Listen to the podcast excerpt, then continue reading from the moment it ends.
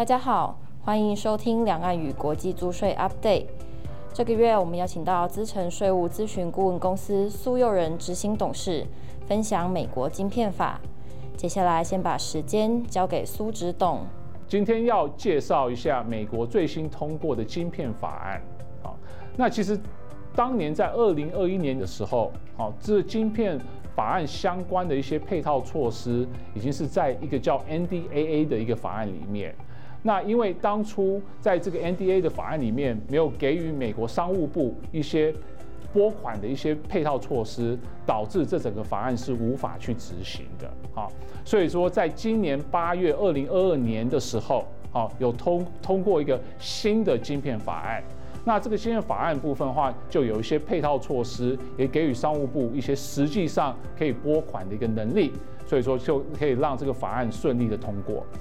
新的晶片法里面有分作两个部分，一个是金钱的补助的部分，跟另外一个是个租税扣抵的部分。不管这两个透过金钱或是租税方面上的补助，都需要有个实体的投资。那实体的投资部分方面上的话，还是新建好，或是扩大更新既有的的投资的部分。那这两个部分都需要政府方面上的一些核准。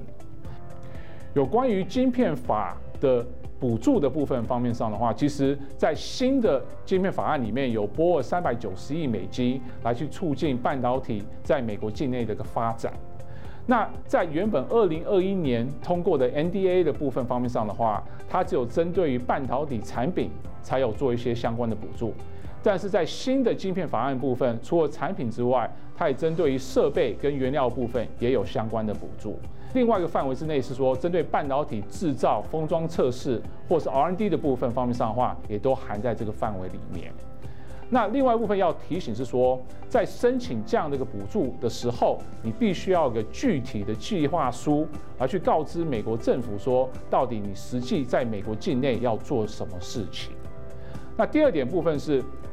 除了在申请这样的一个补助之前，你也必须跟当地的州政府有取得相关的一些补助跟一个租税优惠的状态下，你才可以符合跟联邦政府申请相关联邦 level 的半导体的租税优惠。等于说，在这三百九十亿里面，你假设没有取得州相关的租税优惠的时候的话，基本上。目前我们看到的部分的话，你没办法享受到这三百九十亿的这一块部分，所以说在这方面上的话，也要提醒各位是说，哎，有看到联邦的部分的话，你还是要到州先谈好之后，再到联邦去做一个谈的动作。当你得到联邦政府的核准的状态下的话，你必须要在五年的时间内，把你报给联邦政府这个计划做一个完成，啊，那是第一点。那第二点部分是说，你当你拿到这补助的时候的话，你只能用在建厂，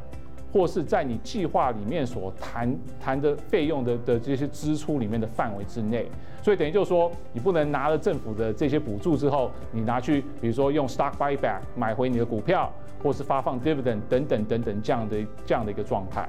那第三点部分是说，那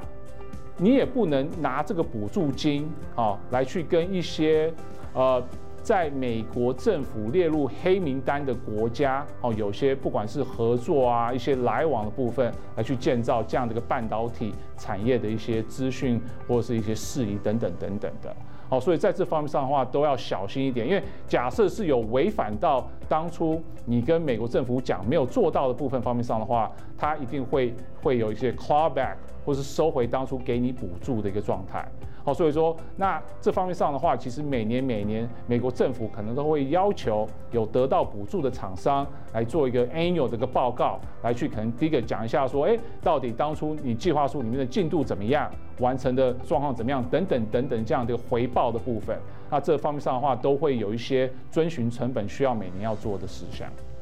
那另外一个方面上，CHIPS Act 部分是针对投资抵减的部分啦。那投资抵减部分也是针对于投资新厂房或新设备部分的话，给予一些投资抵减。那投资抵减部分的话，基本上是二十五趴你投资的一个金额的部分。那这个投资抵减部分也是在用透过 IRS 透过申请表的方式来去取得这样的一个租税优惠。那最后还是跟大家做个总结，好，那虽然说晶片法已经过了，但是相关的配套措施的部分的话，还是在撰拟当中。所以等到撰拟当中的话，我们才可以知道是说一些 detail 部分细节的一些要求部分的话，那我们有得到相关的资讯的话，会再跟大家做个报告。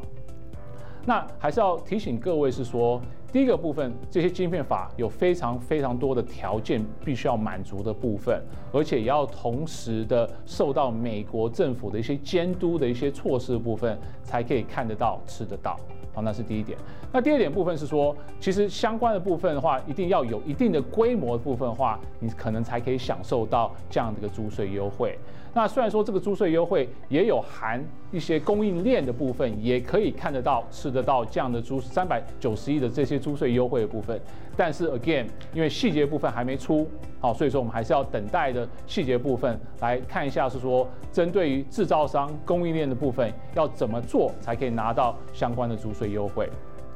那最后一点要跟大家提醒的是说，其实三百九十亿的这样的一个。补助部分的话是先抢先赢的一个状态，所以假设是我们有意愿要去美国，哈，针对半导体业有相关投资，或是我们供应链要过去美国设厂，或是有设公司的状态下的话，可能提早评估一下，是说针对这三百九十亿的部分的话，有没有办法申请到补助？那但是我们还是要等到相关细节的部分出来的部分，我们才可以知道是说到底要怎么去进行啊，到底看得到吃不到等等等等的状态。所以说等到相关细节部分的话，我们一定是赶快跟大家做个报告。那假设是有意愿方面上的话，也可以尽快跟我们联系。那我们可以协助你们做相关的评估动作，也可以协助你达到这三百九十亿的这样的补助。谢谢大家的收听，也欢迎大家到 PWC 台湾 YouTube 频道观赏影片或订阅 Podcast 频道，及时取得最新资讯。我们下次空中再会。